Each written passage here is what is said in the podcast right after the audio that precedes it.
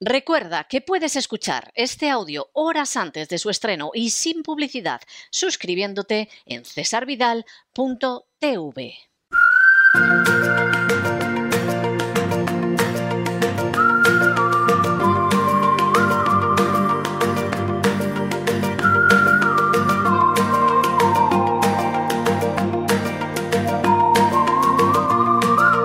La economía que se fue con Roberto Centeno. Estamos de regreso y ya lo saben, aparten cualquier cosa fumable de la vista, coloquen el respaldo de sus asientos en posición vertical, abróchense los cinturones, porque acaba de llegar don Roberto Centeno y nos vamos a ocupar de esa economía que ojalá, ojalá fuera la economía que se fue, es la economía que está aquí y lo que te rondaré, Morena. Muy buenas noches, don, don Roberto, ¿qué tenemos hoy? Bueno, pues hoy hay varias cosas eh, económicas importantes eh, y eh, inevitablemente al final me quiero referir a lo que me parece un auténtico escándalo, sobre todo teniendo en cuenta que mis paisanos castellanos-leoneses tienen que votar el próximo domingo y nada más y nada menos hay un 24% que a estas alturas de la película todavía no sabe a quién va a votar. Así que a ver si les ayudamos un poquito. Muy bien. Bien. Pero eh, eh, vamos a ver. Mm, el otro día, no es que esto sea una novedad, pero mm, ello me ha llevado a, hacer unos números para ustedes ¿eh? Mm, de, algo que la gente no es consciente yo diría, y aquí valga la redundancia, inconscientemente, porque la gente es imposible que no se dé cuenta de que sus activos y su dinero y su hacienda eh, eh, cada vez es más precaria. Eso es imposible que no se den cuenta. Bien, lo que eh, un estudio que se ha hecho recientemente señalaba cómo en los últimos 25 años el estudio decía que España se había estancado, económicamente hablando. Lo que pasa es que España, desgraciadamente, no se ha estancado en los últimos 25 años, se ha empobrecido, que es... Mm, es peor. Voy es peor. Eh, eh, precisamente a eh, demostrar. Hasta el punto, que eso luego se lo diré al final, con algún... Se lo he comentado ya, pero hoy lo haré con más detalle, que toda una serie de países que históricamente, eh, de toda la vida de Dios, es decir, desde que son países o de los reyes católicos, si prefieren ustedes, han sido siempre más pobres que España y ahora, sin embargo, son más ricos que España, medidos en PIB per cápita. Pero eh, mm, empiezo con el tema. Lo que digo, eh, corrigiendo un poco, aunque la idea me la dieron ellos, corrigiendo un poco este estudio de que España se ha estancado, yo lo que les afirmo y les voy a demostrar ahora, y lo van a comprobar ustedes fácilmente, que España no se ha estancado en los últimos 25 años, sino que España se ha empobrecido. Se ha empobrecido. Bien. Eh, y para que mm, mm, lo entiendan eh, mejor, para que lo entiendan mejor, aparte de hacer luego las comparaciones con el entorno, que, son muy importantes, es decir, cómo ha evolucionado eh, la riqueza o el PIB per cápita de los españoles en relación con nuestro entorno, eh, eh, vamos primero a ver cómo ha evolucionado internamente comparándonos con nosotros mismos. Y fíjense ustedes lo siguiente. Aquí la clave de la diferencia de lo que yo les voy a contar y lo que cuenta este estudio está en que no han tenido en cuenta algo eh, elemental y algo, eh, vamos, algo contundente y que mm, empeora infinitamente las cosas, que es el grado de endeudamiento eh, que ha tenido lugar en España. Porque entenderán ustedes, y esto es lo que les voy a, cuantificar, que si usted gana en un año imaginemos, 20.000 eh, euros, ¿eh? y se endeuda usted en 10.000, usted realmente lo que eh, eh, lo que ha ganado no son 20.000 euros, sino 20.000 menos los 10.000 en los que se han deudado, por lo tanto, eso queda reducido a 10.000. Eso creo que eso, eso es fácil de entender, eso se entiende perfectamente. Sí, hasta un político del PP podría llegar a entenderlo esto. ¿eh? Bien. y para ello les voy a poner mm, ejemplos muy señeros, por, no ir año tras año. ¿eh? Pero fíjese, empecemos por el año pasado. Si hacemos como que nos creemos las cifras oficiales del INE, según las cuales eh, el año pasado crecimos un 5%, que es menos de lo que el, gobierno decía que íbamos a crecer, el 6,5%, pero es que tampoco hemos crecido un 5%, hemos crecido en realidad un 4%, y antes o después eh, acabará saliendo a la luz. Pero vamos a hacer como que nos creemos las cifras oficiales de mm, crecimiento de PIB del 5% eh, el año pasado, el año 2021. Bien, ¿eso qué significa? Eso significa mm, que la riqueza mm, nacional, es decir, el PIB, como saben ustedes, es eh, la suma mm, medidos eh, en términos eh, monetarios de todos los bienes y servicios producidos en el interior de las fronteras del país a lo largo de un año. Eso es la definición, digamos, que los economistas hacen de PIB. Bien, pues la suma del valor de los bienes y servicios producidos eh, eh, en España el año pasado eh, se incrementó en 56.000 millones de euros. 56.000 millones de euros. ¿Mm? Ahora bien, como da la casualidad que el déficit, ¿Mm? el déficit público que se financió, como saben ustedes, eh, gracias a la generosidad irresponsable del Banco Central Europeo, que da el dinero mm, gratis y sin control alguno, nos endeudamos en 90.000 millones de euros. Probablemente más, pero les estoy dando también las cifras oficiales. ¿eh? La cifra que a mí me sale son 100.000. Pero vamos de nuevo a hacer como que nos creemos las cifras oficiales. Por lo tanto, 90.000. Entonces, fíjese usted, don César, ¿qué es lo que tenemos aquí? Pues es muy fácil, que el año pasado España se empobreció en 34.000 millones de euros. 34.000 millones de euros. Que no es ninguna tontería. ¿eh? No hemos crecido, no hemos crecido, por tanto, un 4 o un 5% oficial, sino que hemos caído ¿eh? en 34.000 millones, que viene a ser un 3% del PIB. Es decir, en vez de crecer un 5, hemos caído un 3, ¿eh? ¿Eh? teniendo en cuenta nuestro endeudamiento. Pero vamos al año anterior, vamos al año del señor de 2020, donde las cifras son infinitamente peores. El PIB no solo no creció, sino que cayó en 123.000 millones de euros. Estas son todas cifras del Banco de España y de la Contabilidad Nacional. Es decir, la economía española, eso ya se lo he dicho en otras ocasiones, cayó ese año, el año 2020, eh, en un 10,8%, que es la cifra más alta de todo el mundo desarrollado según la OCDE. Es decir, les repito una vez más, según la OCDE y, según las matemáticas, según las cifras, eh, la peor, el gobierno social comunista español hizo la peor gestión económica de todo el mundo desarrollado, de todo el mundo desarrollado. Que se dice pronto, ¿eh? Se dice pronto. Pero vamos a seguir haciendo números, porque esto es lo importante. ¿Eso qué significa? Significa que eh, eh, el, PIB, o sea, el valor de los bienes y servicios producidos en el interior de las fronteras de España, disminuyó ese año en 123.000 millones de euros. 123.000 millones de euros. ¿eh? Fíjense ustedes. ¿Pero qué pasó después? Que el Banco Central Europeo, que el déficit que tuvimos ese año fue de 122.000 millones de euros que nos prestó el Banco Central Europeo. Por lo tanto, señoras y señores, agárrense ustedes, el empobrecimiento en el año 22 de de España, de los españoles, fue de 245 mil millones de euros. ¿Se dan cuenta ustedes de lo que les estoy diciendo?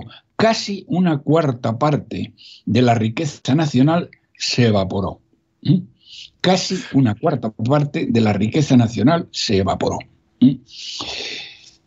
Y ahora, ahora, fijémonos en lo sucedido ¿eh? en la gloriosa época eh, en la que Mariano I, el escribidor, hoy es el escribidor, porque entonces eh, ni escribía, ni leía, ni nada, porque era el tío más. Leía el marca, leía el marca. No, no, no. Ahora se lo iba a decir. Ah, no, tampoco. no, no, sí que leía el marca. Ah, Quiero decir que Mariano, Mariano I, el escribidor, ¿eh? tumbado en una poltrona, porque no se levantaba de la poltrona, fumándose un puro y leyéndose el marca, ya saben ustedes que nos cuentan los del PP que nos sacó de la ruina y nos enriqueció tanto, tanto, que cuando huyó como una rata del Parlamento, pues prácticamente había, mm, habíamos llegado ya a una situación en que casi casi atábamos los perros con longaniza. Ese es el relato del Partido Popular, donde personas absolutamente analfabetas funcionales, como es el caso de Casado, como es el caso del campeón de lanzamiento mundial de huesos de aceituna, que es el número dos, Egea, etcétera, pues dicen lo mismo, dicen y, lo bueno es que, don César, es que hay gente que se lo cree y hoy lo voy a desmontar pieza a pieza. Es decir, Mariano, fíjense lo que les estoy diciendo, sin levantarse de la poltrona, que era lo que más le gustaba, fumándose un puro y leyendo el marca, consigue sacarnos de la ruina y prácticamente cuando huye como una rata y deja el poder a a, Sánchez, a los comunistas, a los terroristas y a la organización criminal que dio el golpe de Estado, prácticamente atábamos los perros con longaniza. Bien, ahora vamos a ver de verdad lo que pasó en la época, en la era de Mariano I el escribidor.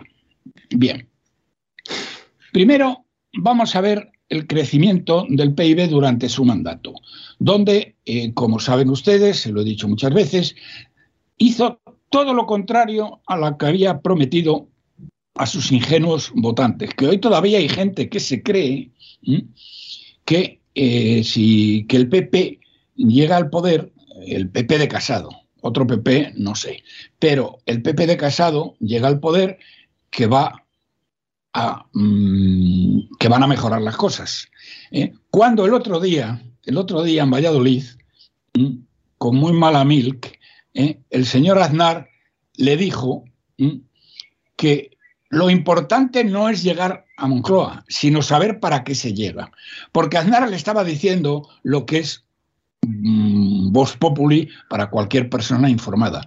Y es que Casado y el lanzador de huesos de aceituna no tienen ningún plan, no tienen ningún plan económico, territorial, eh, no tienen absolutamente ningún plan de qué es lo que tienen que hacer cuando lleguen a Moncloa. Por no tener, no tienen ni portavoz económico como tenía Mariano, primero el escribidor, que tenía a, mi alumno Montoro de, eh, de ministro de Hacienda.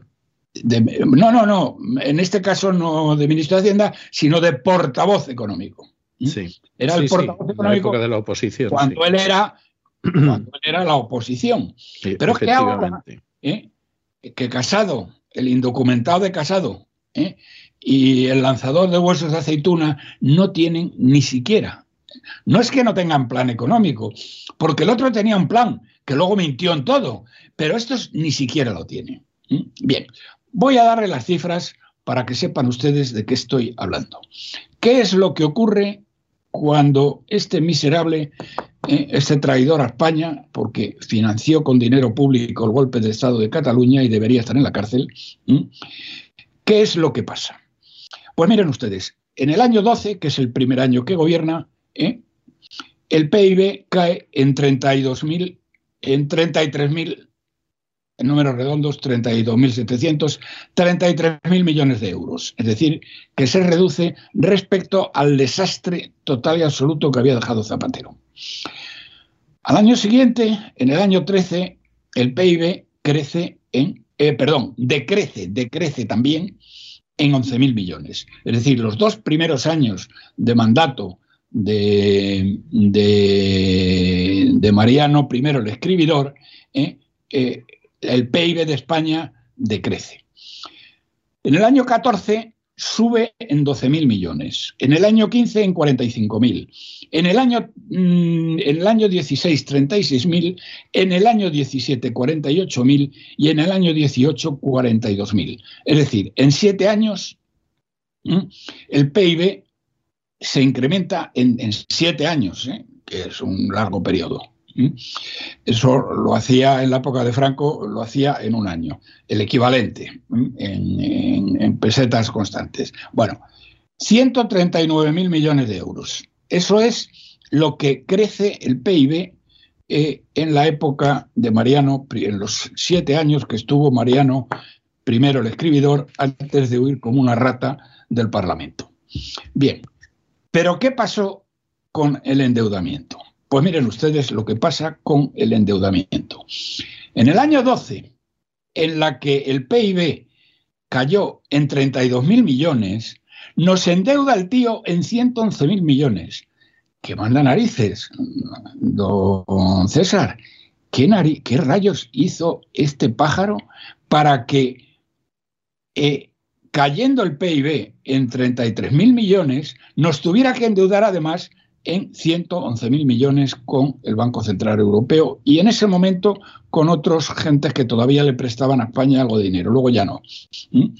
En el año 13 nos endeuda en 72.000 millones, en el año 14 en 61.000, en el año 15 en 56.000, en el año 16 en 48.000, en el año 17 35.000 y en el año 18 30.000. Total, señoras y señores, durante los siete años de mando de Mariano I, el escribidor, ¿eh? nos endeudan estos tíos en 412.500 millones de euros. Eh, es, que, es que es una cifra tan astronómica que a uno se le escapa.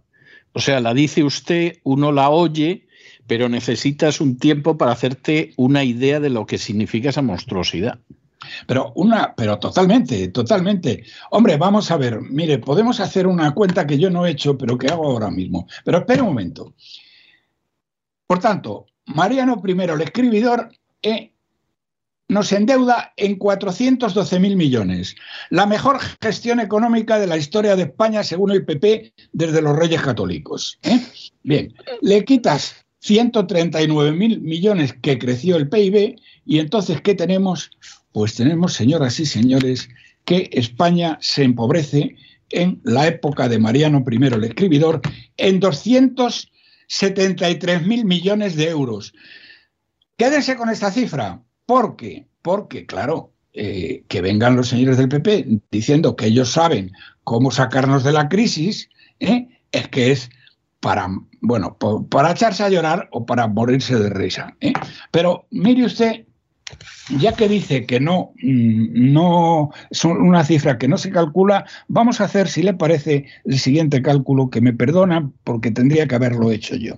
¿eh? Pero no tardamos ni un segundo porque tengo la máquina de calcular aquí. Nos empobreció en 273 mil millones de euros. Por tanto, si esto lo dividimos entre 45 millones de españoles, ¿eh? tenemos que cada español se empobreció en 6.000 euros. 6.000 euros. Espere, no me vaya a, confundir. Voy a dividirlo de nuevo. Voy a dividirlo de nuevo. 273.000 millones lo divido por 45 millones. Efectivamente, 6.000 euros nos empobreció en 6.000 euros a cada español, incluidos bebés, eh, señores mayores y militares sin graduación, ¿eh? como se decía antes. Eso es lo que hizo este señor. Bueno, el resultado de todo esto que les estoy contando es el empobrecimiento continuo de España. Si ahora esta comparación la llevamos a... Esta es la comparación interna, en términos internos. Bueno, la cifra es mayor, yo les estoy dando porque, claro, eh, luego ha llegado el sátrapa, ha llegado la crisis y la cifra es mucho mayor y les prometo que la semana que viene se lo voy a calcular para calcular en cuánto nos hemos empobrecido en estos últimos 25 años. Hay una cosa que no he tenido en cuenta o no he tenido tiempo, que es la inflación. Esto es en pesetas nominales. Digo, perdón, en euros. Bueno, bueno, bueno, bueno, ya si contamos, pues, ¿eh? si contamos la inflación, podemos acabar todos aquí sollozando, vamos. Efectivamente. Pero fíjense ustedes, los siguientes países, esto ha sido en los últimos dos años, ¿eh? Esto, eh, hombre, Mariano I, el escribidor, ya lo dejó, digamos, dejó la pelota, digamos, el toro en suerte, y luego entró a matar eh, el sátrapa guerra civilista de Moncloa. Nos han adelantado en PIB per cápita Chipre, República Checa, Lituania, Eslovenia y Malta. Pero, pero, señoras y señores, esto es sin tener en cuenta el endeudamiento. Si tenemos en cuenta el endeudamiento, hay varios países más que nos han adelantado. Y el tema más eh, verdaderamente más contundente, que yo siempre lo he mencionado, eh, eh, que ya esto no coge 25 años, sino coge toda la transición, pero para, primero para que se den cuenta, lo he dicho, pero esto lo repito de nuevo. En los últimos 20 años del general Franco, la economía española creció al 7,5% acumulativo anual. En los 44 años posteriores a su muerte, España ha crecido el 0,9% acumulativo anual, lo que nos ha llevado a un empobrecimiento, eh, eh, sobre todo en la, última, en la última parte. En el año 1975, cuando fallece el general Franco, Irlanda tenía la misma renta per cápita que tenía España, que eran 12.000 dólares.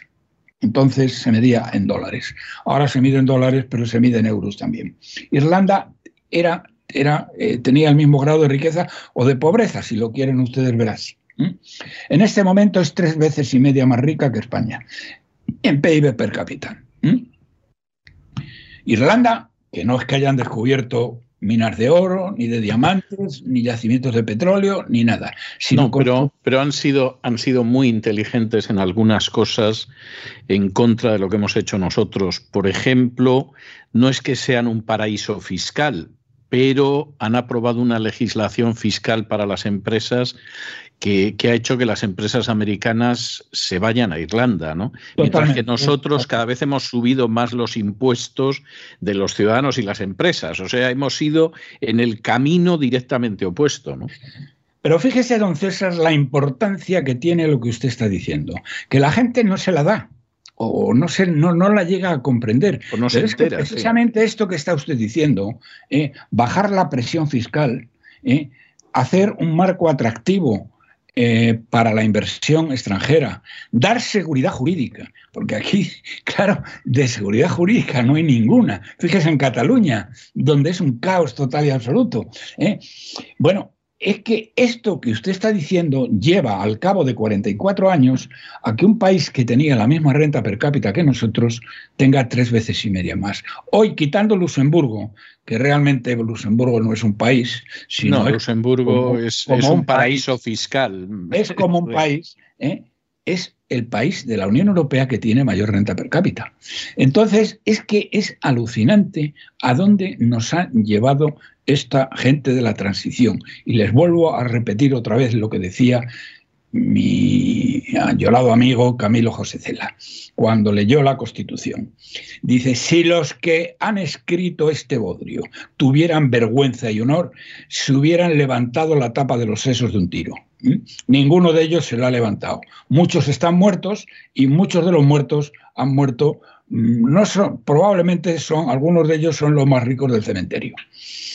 Bien, esta es la primera parte que quería decirles para que tengan ustedes en cuenta cómo España se ha empobrecido y lo que es más grave, señoras y señores, cómo nos seguimos empobreciendo.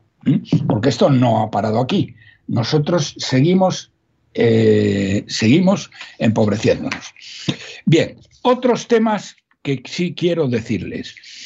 En la, hay, una, hay una pequeña cuestión, por hacer una pequeña postilla a lo que decía usted de Irlanda, ¿no?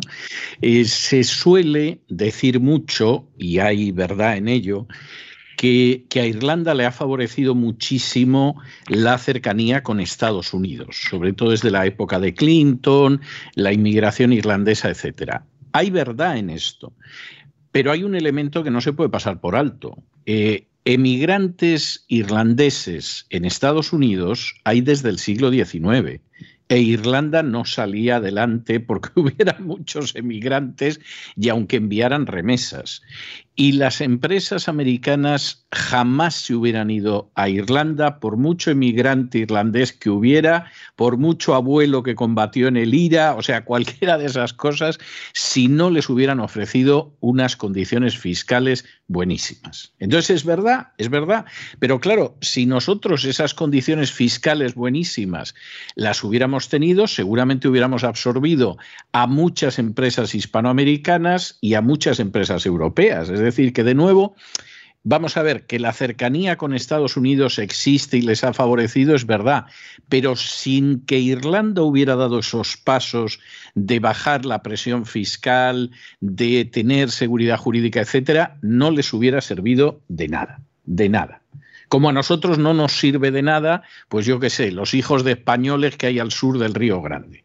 O sea, tiene que haber algo más que los lazos de sangre, el recuerdo del viejo país, etcétera, etcétera. Y Irlanda lo ha hecho bien. Es decir, que una empresa como puede ser la GM, como puede ser el Bank of America, como puede ser la Coca-Cola, tenga registrada, como puede ser la Pfizer, tenga registrada su matriz en Irlanda, eso no es solo por vínculos sentimentales con el viejo país. Eso es porque los del viejo país se han espabilado y, sin embargo, un poco más al sur, no solo no se han espabilado, sino que han ido en la dirección diametralmente opuesta. Totalmente, totalmente. Pero fíjese usted dos cosas. Bueno, primero, a la lista de empresas que se ha dejado usted en el tintero las más gordas. ¿eh? Porque es que tienen la sede social ahí. Era, sin ánimo de ser exhaustivo. La tiene Google, la tiene Microsoft, ¿eh? la tiene Apple, es decir, los grandes tecnológicas. Pero fíjese que le estoy hablando del año 1975. Y en el año 1975, lo que usted dice de la, de la, el posible grado de favor que podían tener de los Estados Unidos ya llevaba funcionando un siglo, o si quiere usted desde la Segunda Guerra Mundial. Sí, sí, por eso lo digo. O sea, eso ya llevaba funcionando, no, era una cosa ex novo. Y sin embargo, en el año 1975 tenían la misma renta per cápita que dejó el general Franco en este país. Exactamente. O sea, si es que es que esa es la cuestión, que los que dicen, ah, la vinculación con Estados Unidos. Bueno, pero mire usted, la vinculación con Estados Unidos la tienen desde el siglo XIX por supuesto, luego hay dos guerras mundiales. O sea, eh, en ese sentido, ese no es un argumento. Nosotros tenemos más vinculación, si a eso vamos, con México y con la Argentina y con el Perú. O sea que no, hay una serie de medidas que efectivamente esto te lo potencian, pero si los irlandeses hubieran tenido un sistema fiscal como el que tenemos en España, pues estarían como nosotros. Y, no ha sido así, han actuado con una enorme inteligencia. Ya, ya, pero fíjese, porque esto lo lee uno y la verdad es que le dan ganas de llorar. Nos han adelantado Chipre, República Checa, Lituania, Eslovenia, Malta. Eh, y no, no, es, es, es, es muy vergonzoso. Es que, vamos a ver, de todos esos, me dice usted, por ejemplo, pues qué le voy a decir yo, eh, Malta. ¿Eh? Bueno, Malta es pequeñita, eh, la inversión, bueno, pero Eslovenia, pero por amor de Dios, ¿cómo nos puede pasar por delante Eslovenia o Lituania? O sea, si es que es, que es para romper a llorar. Total, es para romper a llorar. Pero el, tema, el tema es mucho peor, porque fíjese que lo que ha ocurrido además es que los países que eran ya más ricos que nosotros han incrementado el diferencial con nosotros y ahora no son más ricos, son mucho más ricos. Y aquellos que eran mm, más pobres como Portugal están a punto de alcanzarnos. Es decir, el diferencial que teníamos con Portugal, pues es ya muy pequeño y no me he molestado, vamos, no, no, me no he tenido tiempo realmente de hacer la comparación de Portugal teniendo en cuenta el endeudamiento. En términos per cápita, quiero decir.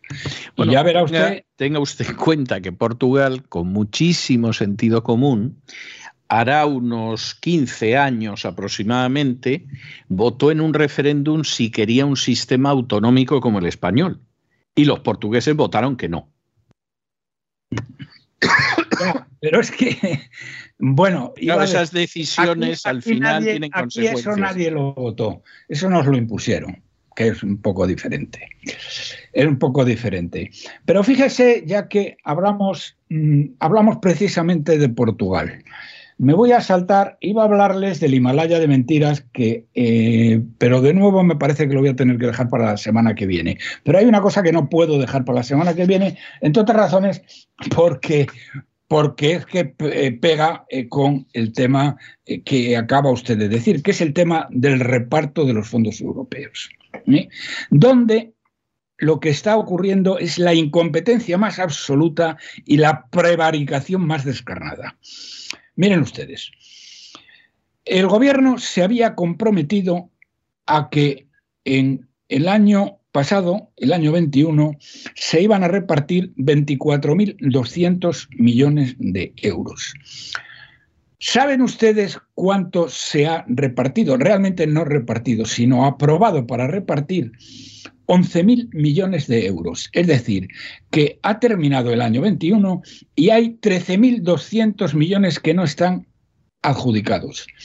11.000 millones están adjudicados, menos de la mitad, el 45%. Pero ¿saben ustedes de esos 11.000 millones cuántos han recibido las empresas? Mil millones. ¿eh? Es decir, que están adjudicados, pero entregados los billetes ¿eh? encima de la mesa Solamente mil, solamente mil. Primera cosa en cuanto a la incompetencia absoluta. En cuanto al sectarismo, en cuanto al sectarismo, sepan ustedes, ah bueno, les añado, la COE eh, comenta que casi siete de cada diez negocios se van a quedar fuera del proceso de adjudicación. Es decir, no eh, no les va a tocar nada, ni les ha tocado ni les va a tocar en el futuro. ¿eh? El 70% de las empresas van a pasar la mano por la pared. Mm, bien, y de la, adjudicación, les he dicho antes que se habían adjudicado 11.000 millones. Bueno, la mitad de ellos, don César, se adjudicaron las dos últimas semanas del año, es decir, deprisa y corriendo a toda velocidad. Y ahora es cuando entra Portugal. Eh, la ayuda a las empresas eh, eh, ha sido de un 30% en Francia hasta fin de año, de un 25% en Portugal y de un 2% en España. Es decir, ya que me ha hablado de Portugal. Se pueden sacar las conclusiones con facilidad, sí. Pues facilísimamente. Pero luego después está la falta de transparencia total. Porque claro, nos enteramos y no pasa nada, César, es que no pasa nada, no pasa nada. Porque este país ya, bueno, como controlan el poder jurídico, estamos mm, avanzando a toda marcha a una situación típicamente eh, comunista bolivariana. Eh, resulta que si usted quiere que le que le den el dinero con una cierta rapidez porque lo necesita, por las razones que sean, ya sabe usted que hay algunos canales que deberían ser súper secretos, ¿eh? pero no son secretos, porque es que les da igual que les da lo mismo. Uno, don César, es el marido de la señora Calviño que ha montado una sociedad que le, ha autorizado ella, la ha firmado ella, que tiene una serie de, eh, digamos, mm, es una de las empresas que eh, tiene mano en la adjudicación. Y eso lo está haciendo el marido de la señora Calviño. ¿Qué pasaría si en Estados Unidos el senil Biden eh, cogiera a uno de sus hijos que se ha hecho rico, pero en otro país, en Ucrania. En otro país, se ha hecho rico en Ucrania y en China, sí. Y en China. Bien, pues es que es el colmo. Y luego el otro es Pepiño. Pepiño. ¿eh? Pepiño es eh, don José Blanco, ministro de Fomento con el, el, indigente mental y ahora representante de los regímenes, ministro de Exteriores de facto de los regímenes narcoterroristas más sanguinarios de Latinoamérica, eh, el ínclito Zapatero. Bien, pues este señor ha montado una empresa de tráfico de influencias, que no se llama así, pero bueno, se llama de intermediación.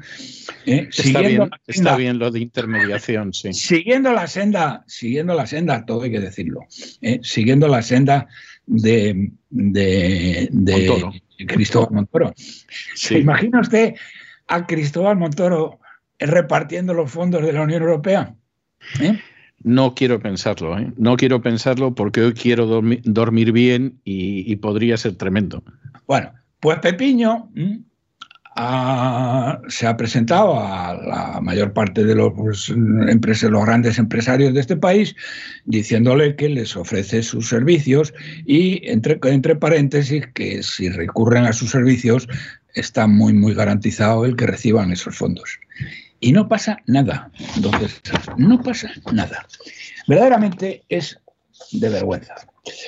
Bueno, y dicho esto, don César, pasamos a lo que ha sido noticia y que eh, lo que ocurrió eh, el, último día, las dos cosas que han ocurrido, los dos temas que ocurrieron el otro día en el Parlamento, el primero y más conocido, el referente a la, la aprobación de la reforma laboral y el otro referente a una ley comunista para eh, digamos, penalizar a aquellas personas que se manifiesten o recen ante las clínicas abortistas. Y esto, señoras y señores, lo digo con muy particular énfasis a mis paisanos de Castilla y León, que el próximo domingo van a votar en, eh, en unas elecciones que, a pesar de ser autonómicas, tienen una gran trascendencia nacional. Porque aquí el Mindundi de Casado ha sido tan cretino ¿eh? de que él se ha implicado total y absolutamente en las mismas. ¿eh? Con no, no tenía otro remedio tampoco, ¿eh? No, no, tenía otro remedio. mira, podía no haberlas convocado, eso para empezar. Pero bueno, pero bien, vamos a ver. El otro día, el tema de la reforma laboral. Se lo voy a explicar muy sucintamente, porque ya, bueno, había datos más que suficientes. Eh, la reforma laboral Mm, la, el IBEX 35, es decir, las grandes empresas, casi todas ellas, no todas, pero casi todas atadas al boletín oficial del Estado, querían esta reforma laboral, porque les iba bien por muchas razones, porque entre otras razones prácticamente no cambiaba en nada la reforma, la reforma laboral anterior.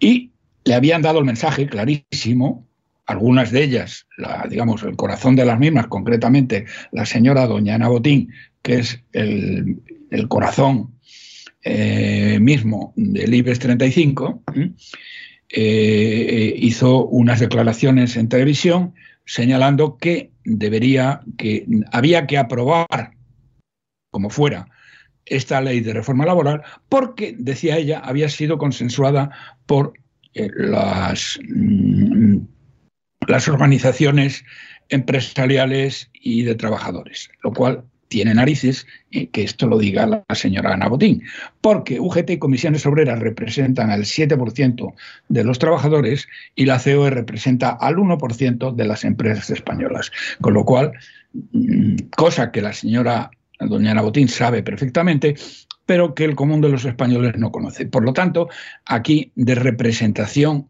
social ninguna. Pero bien, eh, el Casado, siguiendo instrucciones del IBEX, eh, y bueno, y el PP de Casado, querían que se aprobara la ley.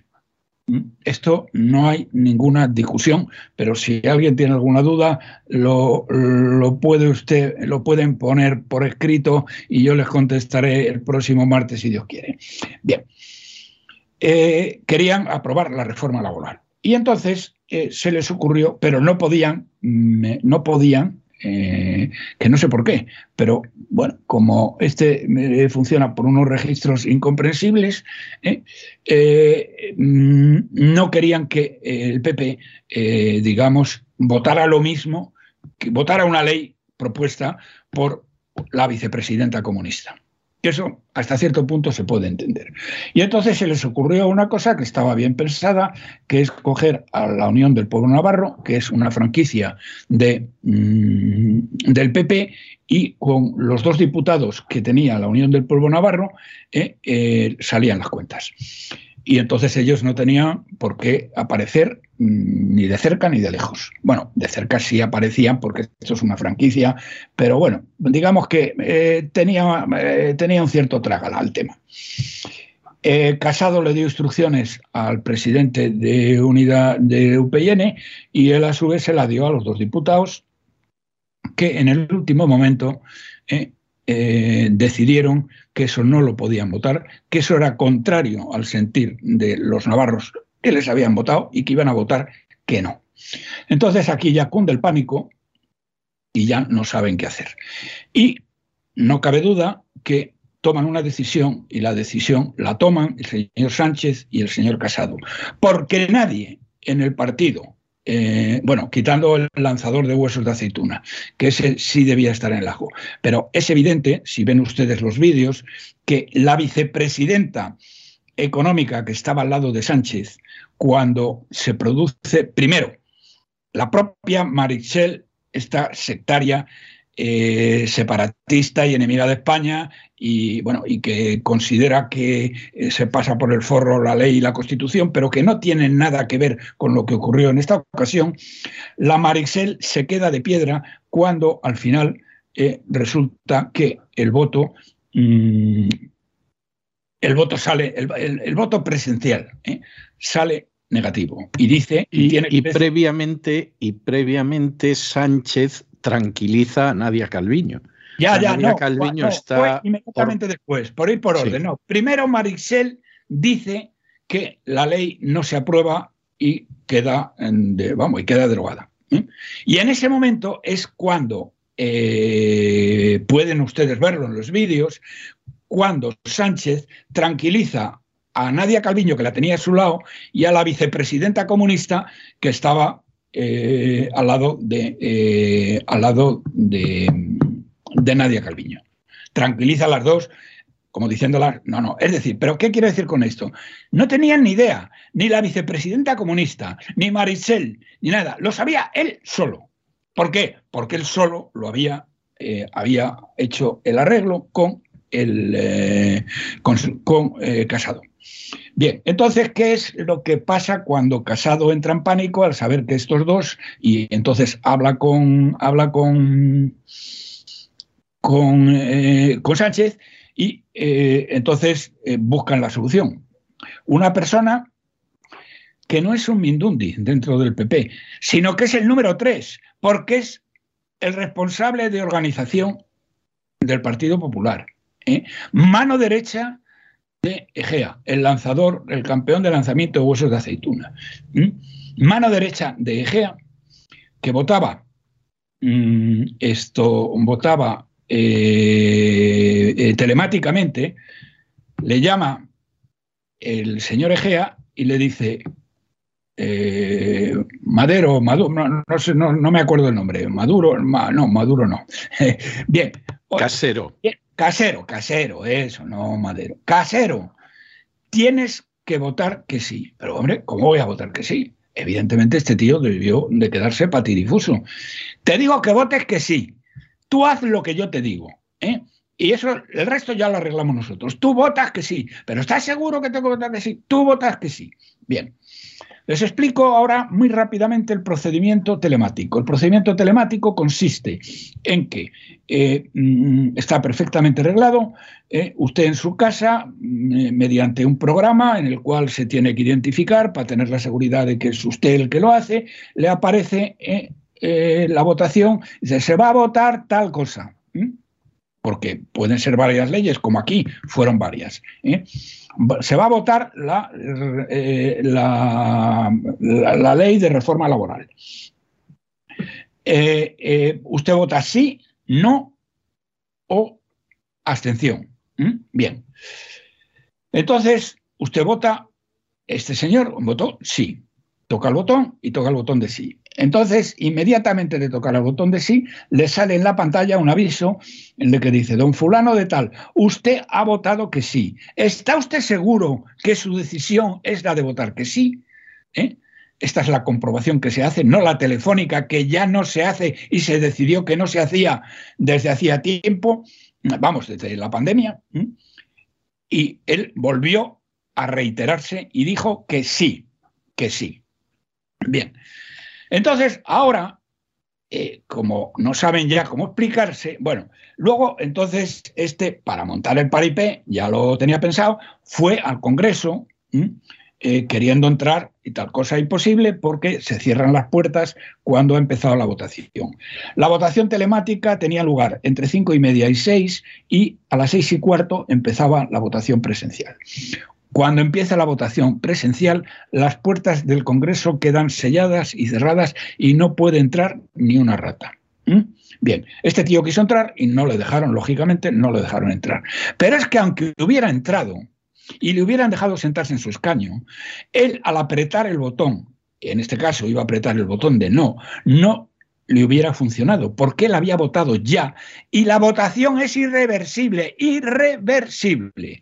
Ahora dicen, es que le tenían que haber llamado por teléfono. No, señor, eso es lo que dice el reglamento del año 12. Pero en el año 20, mm, cuando la pandemia, se decidió que el procedimiento de esta segunda llamada eh, informática era lo suficientemente seguro para garantizar el que eso ocurriera. Por lo tanto, es mentira. Eso es mentira. Que mm, dice, es que no le llamaron por teléfono. Dice, bueno, es que en, otras votaciones que han tenido lugar eh, mm, muy recientemente, donde ha votado el señor Casado y el señor Casado ha votado telemáticamente, nadie le ha llamado por teléfono. Entonces, Casado, ¿cómo tienes la santa desvergüenza y la santa caradura de decir que tenían que haberle llamado por teléfono? Si a ti no te han llamado por teléfono desde que tomasteis esta decisión, la mesa del, la mesa del Congreso, es que tenéis una cara y dice y dice la ha amenazado. Bueno, primero dijo que la iba a llevar al Tribunal Constitucional y ahora que la ha amenazado con llevarla al Tribunal Constitucional. Pero ¿qué vas a hacer, imbécil?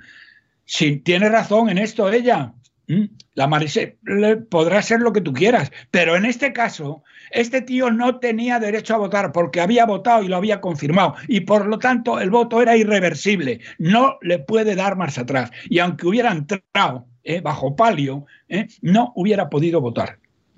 Que no le dejaron entrar los conserjes porque tienen orden de que no puede entrar nadie durante la votación presencial. Bien, bueno, esta golfada es la que han hecho estos tíos.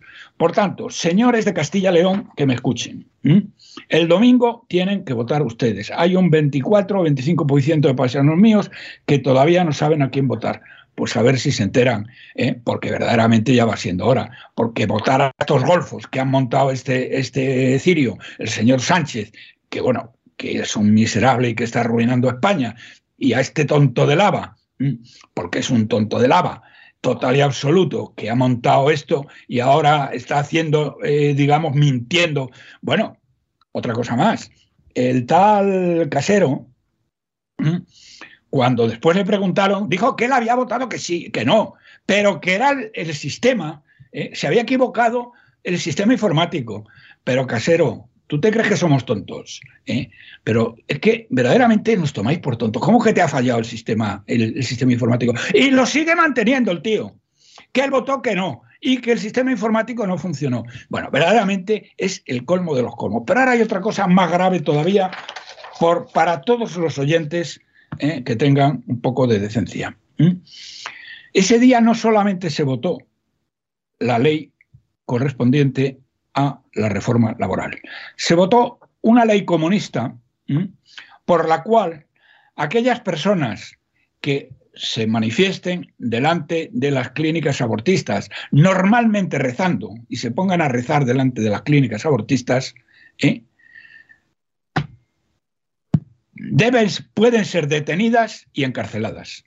Es decir, y, aunque no recen también, ¿eh? que quede claro, a ver si no alguno va a ir y no se pone a rezar y piensa que está a salvo. Bien, no, pues bien.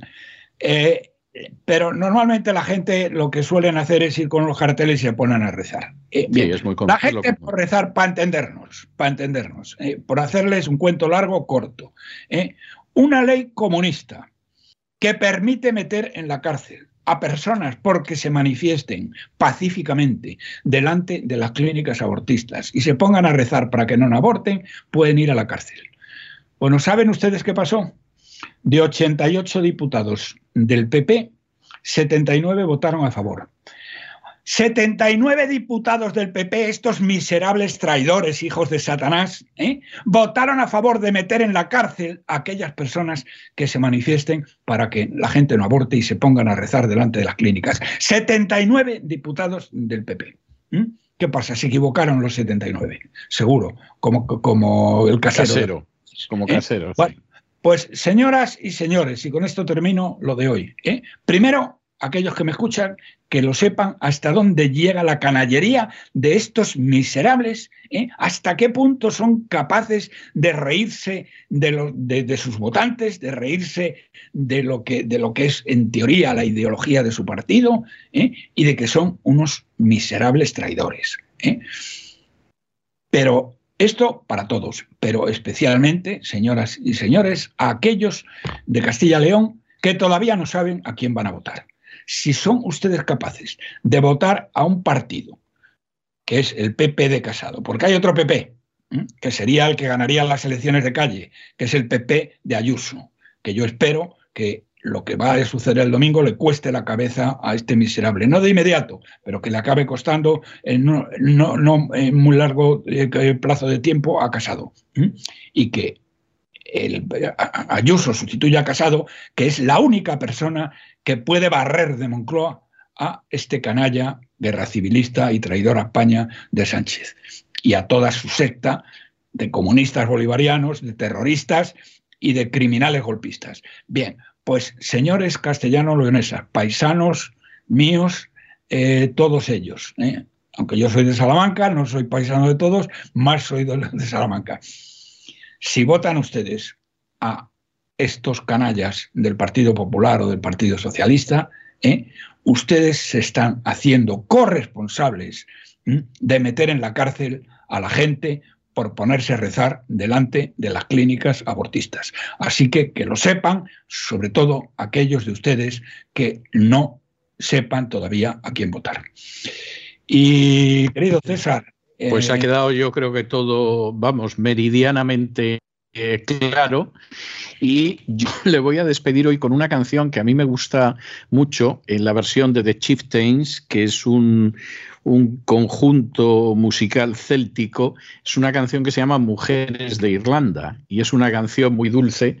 Vaya en homenaje a los irlandeses que han sido infinitamente más inteligentes que los españoles a la hora de adoptar medidas fiscales. Y así les va, porque uno compara Irlanda con España y lo suyo es que España le diera mil vueltas a Irlanda por población, por medios, por situación geográfica, por O sea, por todo. Y sin embargo, no es así, porque cuando las cosas se hacen mal, se hacen mal y cuando se hacen bien, se hacen bien. Y incluso aquellos que están en una situación realmente de inferioridad, pues pasan a los que están en una situación de superioridad porque lo hacen bien. De modo que le dejo con esto, don Roberto, y hasta la semana que viene, Dios mediante. Hasta la semana que viene, si Dios quiere.